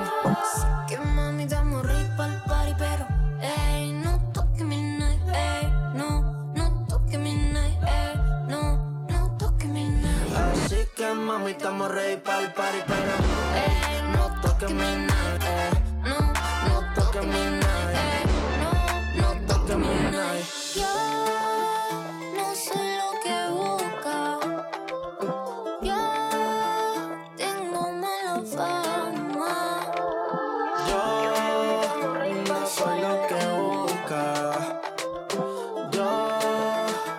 tengo mala fama.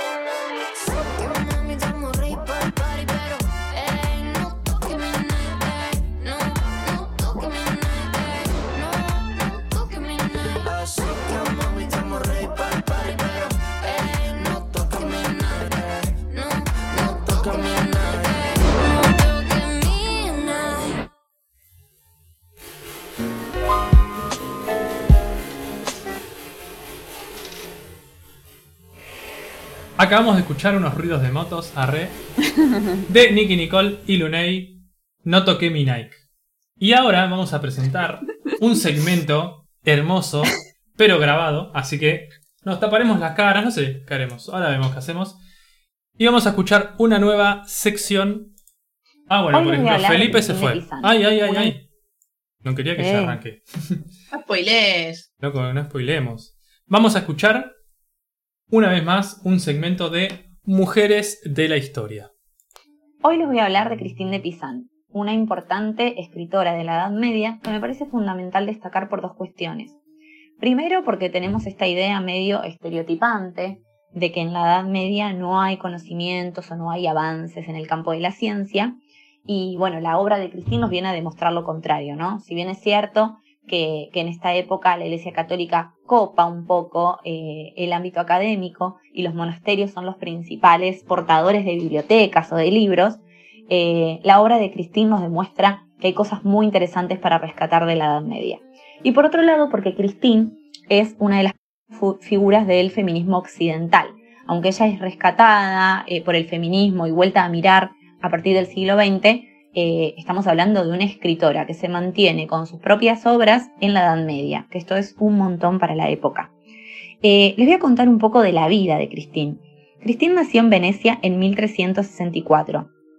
Su papá, Tomás de Pizan, fue un gran intelectual, astrónomo y médico muy reconocido en la época, tanto así que fue elegido por Carlos V, el rey de Francia, para formar parte de su corte. Tomás es una de las principales influencias en la vida de Christine. ¿Por qué? Porque, bueno, la educa básicamente y cree que su hija tiene la capacidad de desarrollarse intelectualmente. No así su madre, que con una mirada un poco más conservadora, esperaba de Christine lo que se esperaba de toda mujer para la época, ¿no? Que aprenda a coser, las tareas del hogar, criar un hijo y ser una buena esposa. Christine es una niña y una adolescente privilegiada. Crece eh, en la corte de Carlos V y esto le permite tener acceso a la educación y una formación académica muy amplia. Aprende de filosofía, de literatura, idiomas. Christine va a hablar francés, va a hablar latín y va a escribir poemas, baladas desde muy pequeña. Eh, en esta formación privilegiada que tuvo, además también tuvo la suerte de conocer a quien después fue su esposo, y se casó de muy niña, en una edad en realidad que era muy habitual para la época, que son los 15 años, y podríamos decir que tuvo una vida feliz y plena. Eh, vivía con su padre dentro de la corte, que, la asesoraba, estaba casada y llegó a tener tres hijos. Sin embargo, llega un momento de su vida donde todo empieza a caer, porque muere su padre, y a los 25 años también enviuda. El rey Carlos V, que era quien daba protección y privilegios a su familia, también muere, y ella toma una gran decisión que es un quiebre en su vida. Ella decide justamente sostenerse a partir de la escritura, es decir, solventarse económicamente vendiendo sus escritos. Como bien mencioné, lo primero que escribía Christine eran baladas y poemas de amor, eh, que eran bien recibidos en la corte, inclusive por la reina, y ya había como un mercado dentro de sus producciones. Después va a incluir ensayos filosóficos, políticos, mitológicos y sobre el amor cortés.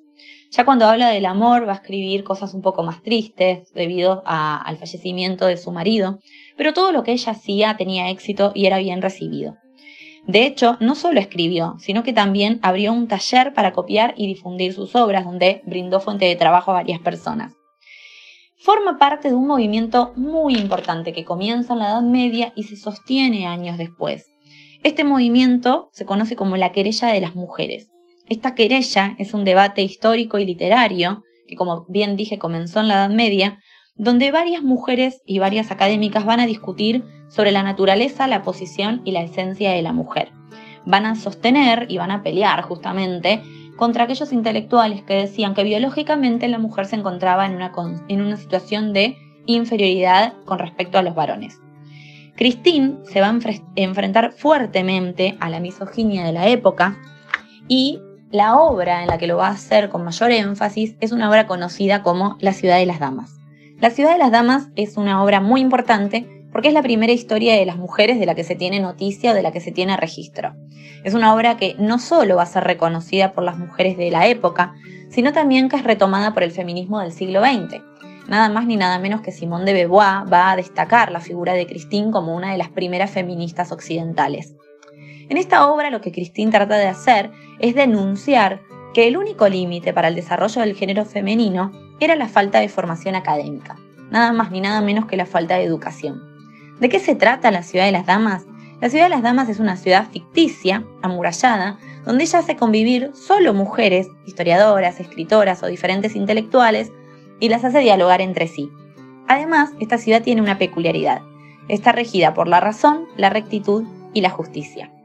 Si buscamos en la vida de Christine, hay muchísimas obras destacables y para compartir. De hecho, eh, después de la Guerra Civil de Francia y cuando Christine muere en un convento, lo último que se encuentra o que se sabe de, sus escrituras es un escrito sobre Juana de Arco, donde justamente destaca también su figura como mujer.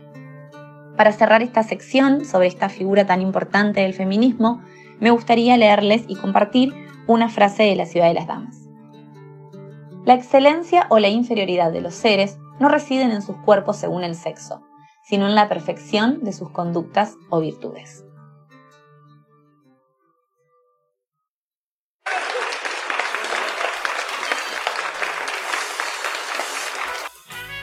Aplausísimo. Tan aplausísimo que hasta empezó la música jazz después. y vamos a escuchar ahora en Composé, con esta bonita historia que nos ha contado nuestra queridísima Lola, Derecho de Nacimiento de Natalia Lafourcade.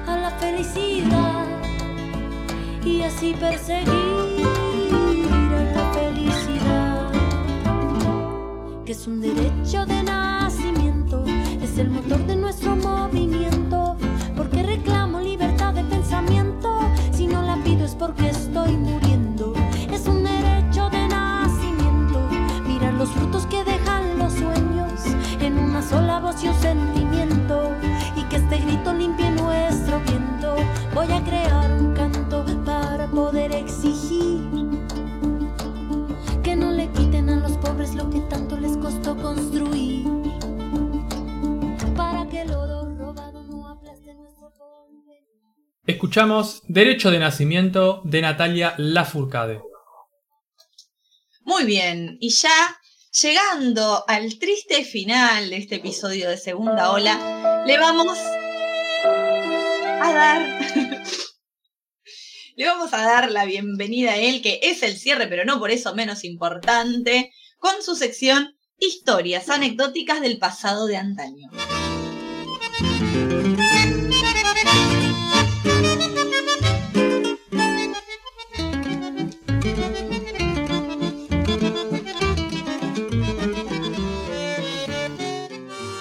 Bueno, muchas gracias por esta hermosa presentación con palomita blanca que siempre me pone tan nostálgico. Pero bueno, es un poco también el tono de esta columna, las historias del pasado, las historias anecdóticas del pasado.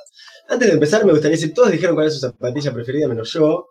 Eh, quiero decir que las zapatillas que más me han resultado, estoy hablando de calle, no nada de correr ni nada por el estilo, son las Vans Kyle Walker eh, zapatillón. Para todos los Se merecen un aplauso a las Vans porque han sobrevivido a la historia Sí, sí. eh, con su mismo modelo y siendo hermosas. Porque a mí me encantan también. Son unas, unas zapatillas muy fieles. Bien. Hoy les traigo para, traigo para compartir una, una breve. En realidad es, un- es una gran historia, pero bueno, la, la anécdota es breve. Se trata nada más y nada menos que de la llegada del el primer ser humano, los primeros seres humanos que han puesto un pie. Ya sé que se están imaginando la luna. Es blanco, pero no es. Sino en el polo sur nada más y nada menos que en el centro de la Antártida. Eh, ¿Qué es lo interesante de esta expedición que llevó a estos hombres noruegos, en su mayoría, a Ah, ser estaban repetidos. Sí, sí, sí. se dieron ahí, estaban varias antes de llegar al polo. Lo interesante de esta historia es nada más y nada menos que se trata de una carrera por el polo, ¿sí? De so- de- Imagínate. en Noruega, tipo, en dijeron, vamos, en su marca visto ya carrera el primero que llega al polo sur gana. O Ahí de varios países. Vamos a ver, este, tenemos, Ah, podemos ah. decir que tenemos por un lado Inglaterra y por el otro lado Noruega. En el equipo de Noruega tenemos a la cabeza a nada, na- nada más y nada menos que Roald Amundsen. Roald Amundsen fue el primer tipo que cruzó en barco por el paso del norte de Océano Atlántico a Océano Pacífico, es decir, cruzó el, ahí por el círculo polar, ¿no? El mar, Sí. este, em, bueno, pasó mucho frío, me imagino, pero fue el primero, ¿no? Después de eso dijo, yo necesito otro triunfo. Me voy a ser el primer tipo en poner una banderita en el Polo Norte.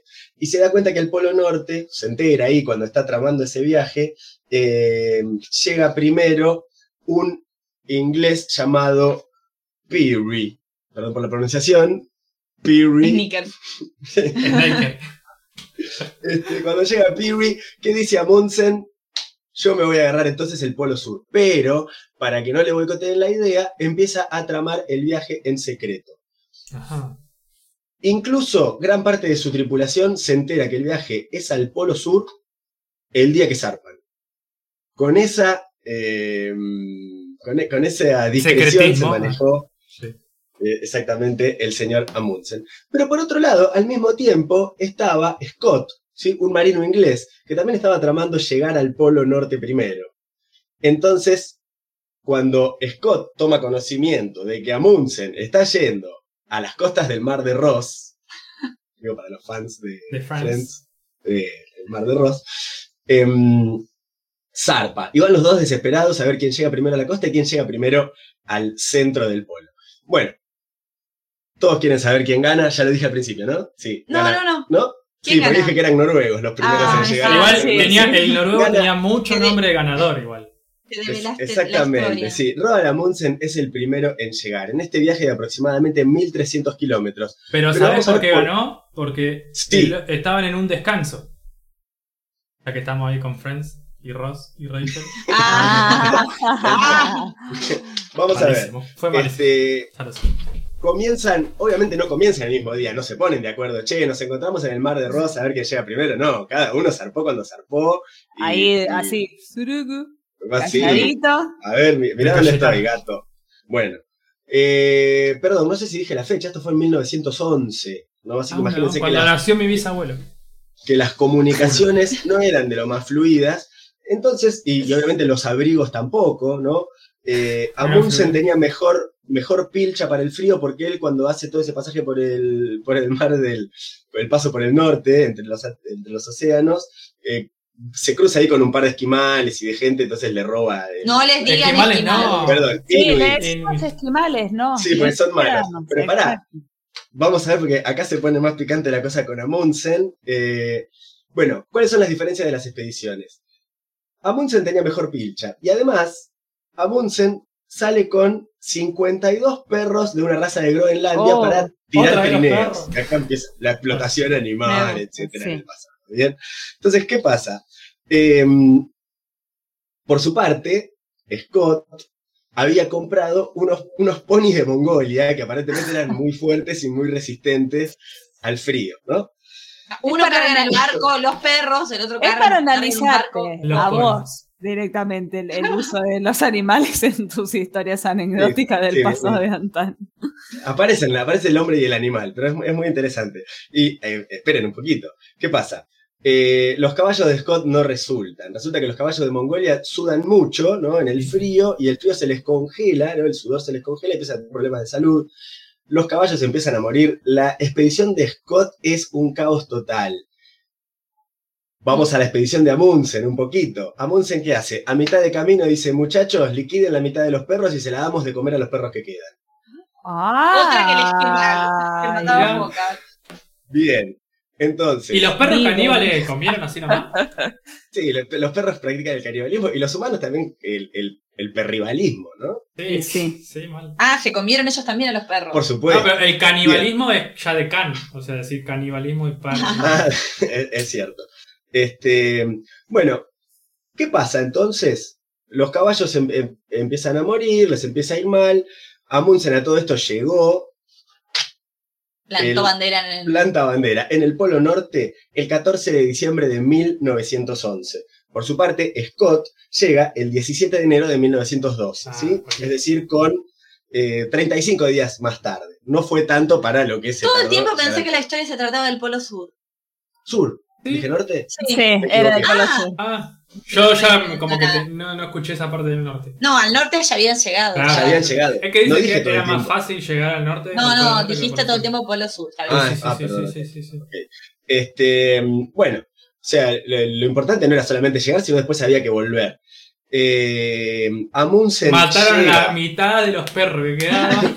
Bueno, Amundsen llega con solamente 11 de los 52 perritos con los que había Ah. salido, 99 días después del inicio de la expedición. ¿Sí? Y eh, Scott, por su parte, nunca llega. No. En el camino de vuelta, cuando le faltaban más o menos unos Se cruzó 300 con el otro y le kilómetros- comió todo. 300 kilómetros de, de camino, ya eh, los animales palmaron Claro. todos, quedaron ellos varados en el medio de la nada. Tenía un capitán, su expedición, el, el, cap- capitán, el capitán Oates, que se escribe O-A-T-E-S, que mm, aparentemente se empieza a pelear, empiezan a haber di- disturbios entre ellos, se empiezan a llevar mal, dicen hasta incluso que se llevan tan mal que Oates se deja morir, como dice, "Ah, yo me enojé, no quiero llegar como esa Ah. me dejo morir acá. Déjame en medio de la morir Antártida". para que. Y este, Scott sigue un poquito más, pum, muere. Después, bueno, lo- lo- parte de la expedición que estaba en la base, en, los en- salen a buscar, los encuentran un poquito tarde y encuentran que habían eh, descubierto fósiles que fueron muy importantes para eh, comprobar que había habido vida en ese continente o que ese continente alguna vez había estado en otra parte. ¿no? Fueron eh, eh, descubrimientos importantes que a la gente de Amundsen no le importó agarrar huesos de gliptodontes y cosas por. Ah, vamos, que tenemos que ganar estos Así cualquiera. nabos de los ingleses. Así que bueno, así terminó. Ganó Amundsen, eh, Scott perdió y se murió además. Y, y bueno, esa fue la anécdota sobre el polo. Es muy Me gustó, me gustó. Gran manera de morir en la expedición tratando de Si vas a ser derrotado, que sea con todo, Y, ¿no? y porque Claro. querés. sí, sí. Ah, me Me a morir. morir. Igual como ex, ex. No me sale la palabra. Como expedi- Expedición. Expedición. Expedicionario. no, una persona. ¿Expedicionista? ¿Expedicionista se dice? Aventurero. Como aventurero. Como aventurero ganó el noruego. Pero eh, para la ciencia ganó el otro, que trajo un montón de cosas. Sí, tal cual, tal cual. Todos recordaremos Este, el nombre de Scott por el papel higiénico. Uno tiene el.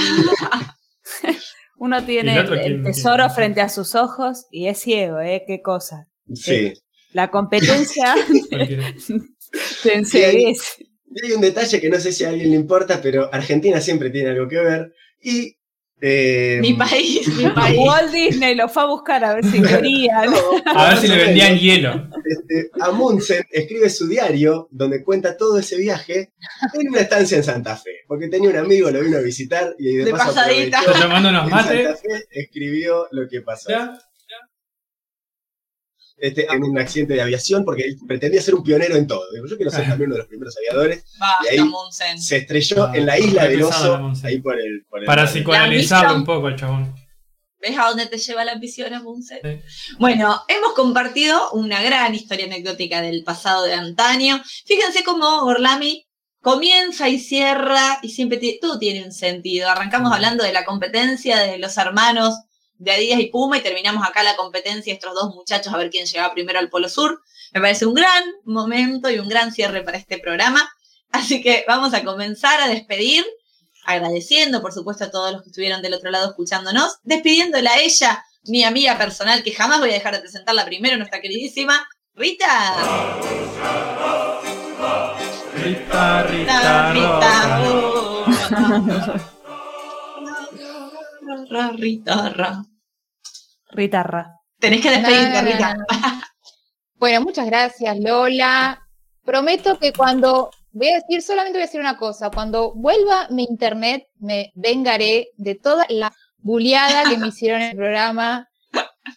Ella ve bullying Eh, donde no lo hay. Sí, especialmente. No lo ve porque igual no lo ve porque con el Ya. internet no le da. Es No, más, no. es más No voy, a pedir, voy a pedir el tape donde te hago bullying, a ver qué tanto. Ni sabes.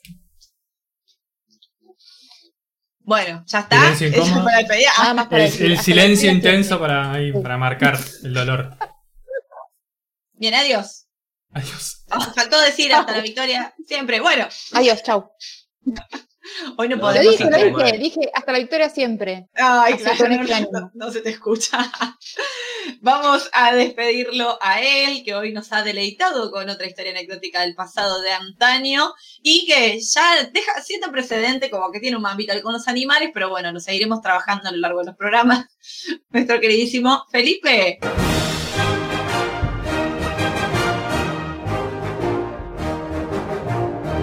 Bueno, ha sido eh, un lujo hablar de, de, de crueldad animal otra vez. Me emocioné y me olvidé bajarle el. el- ¡Qué lujo! sin, sin quererlo, pero bueno, siempre están en el medio, ¿no? Acompañando al humano, porque son muy compañía, sobre todo los perros. Siempre son los que, los que más ligan son los perros en esta, Sí. en esta columna. Así que bueno, nada, eso. Recomendamos también a todos los oyentes nuevos de Gorlami el episodio sobre los perros. ¿Era sobre perros o sobre mascotas? Sobre mascota está dado- lo- nos lo dieron de baja, todavía no lo resubí. ¡Ah! Sí. Y ahí es donde yo hablé del perro de Hitler y el de Trotsky. Sí, pero no importa, Sí, después lo resubo, después lo resubo. Re- Bueno, le mandamos un saludo a nuestra amiga Sarita, que está del otro lado de la ribera escuchándonos.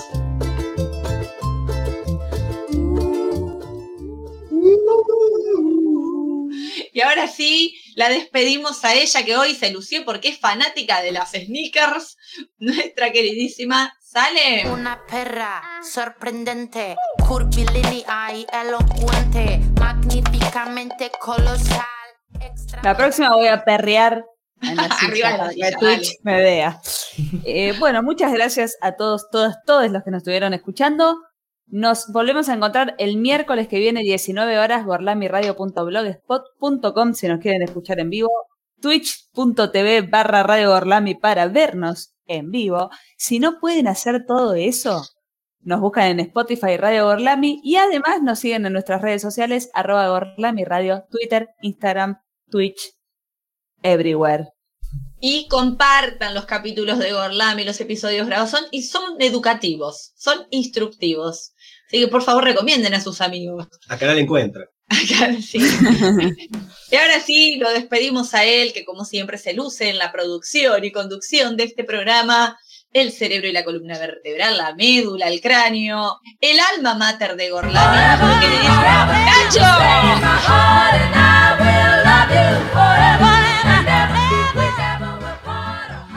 Era ya mucho, la verdad que me pone. ¿Te pusiste colorado? Me puse colorado, sí, me ruboricé y acá se nota, eh, acá en Instagram. Se En emocionó Instagram, como hoy en el... Sí, me emocioné. ¿Te acuerdas cuando quisimos transmitir en Instagram? No. Bueno, ese capítulo es el de Vietnam, que lo escuché hace poco, creo. Sí, eh, lo escuché hace poco, es el de Vietnam. Y ahí también están los perros. Eso es lo que me quería acordar. Ahí hablamos de los perros porque en Vietnam comen perros. O sea que Ah, este canicidio viene de antes. sí. Felipe lo escuchó, Felipe, seguro. sí, seguro, lo escuchó muy bien. Bueno, muy buenas tardes, muy buenas noches para todos. Nos vemos el miércoles y nos escuchamos el miércoles próximo a las 19 horas si estás transitando el 2021. Y si no, bueno, no pasa nada. Pero obviamente no nos vamos a ir sin despedir a la persona que nos conduce por los caminos más sinuosos y más gorlaminescos de este multiverso. Y ella es ni más ni menos que Lola.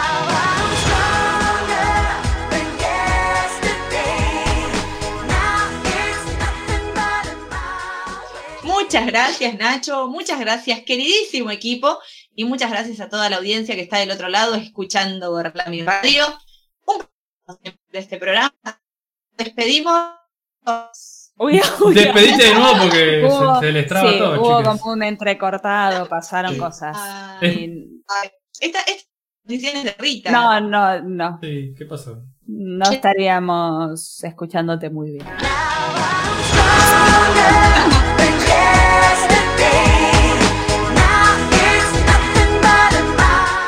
Más fuerte que ayer, Lola. Más strong than yesterday. ¿Se me escucha? Y se escucha Ah, como si fuera un robot. robotito. Muy robot, sí. Robot. Ponele. Ya está, ni, ni la despidamos. Si ya sabes, siempre dice lo chicos. mismo. Chao. Gracias. Bueno, te queremos, Lola. Gracias a todos. por Gracias por- Nos vamos escuchando la fantabulosa canción Mil horas de Abuelos de la Nada. Adiós. Chiquis. Hace frío y estoy lejos de casa.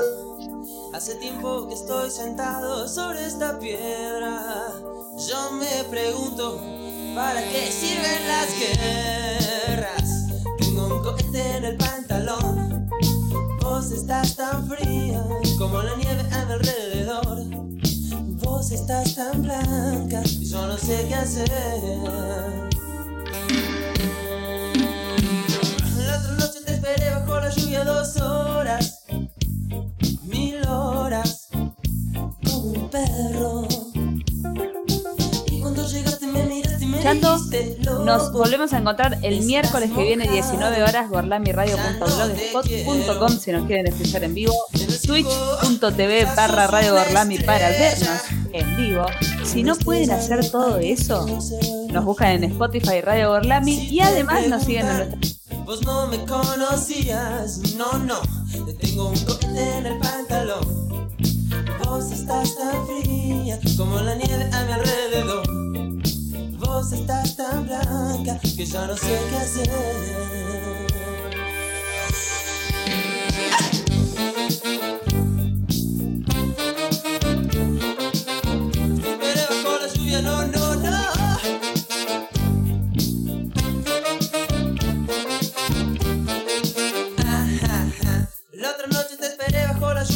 dos horas, mil horas con un perro.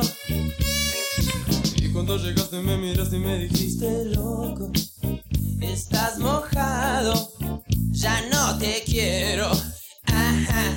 La otra noche te esperé bajo la lluvia dos horas, mil horas, como un perro. Y cuando llegaste me miraste estás mojado, ya no te quiero. Ah, ah, ah.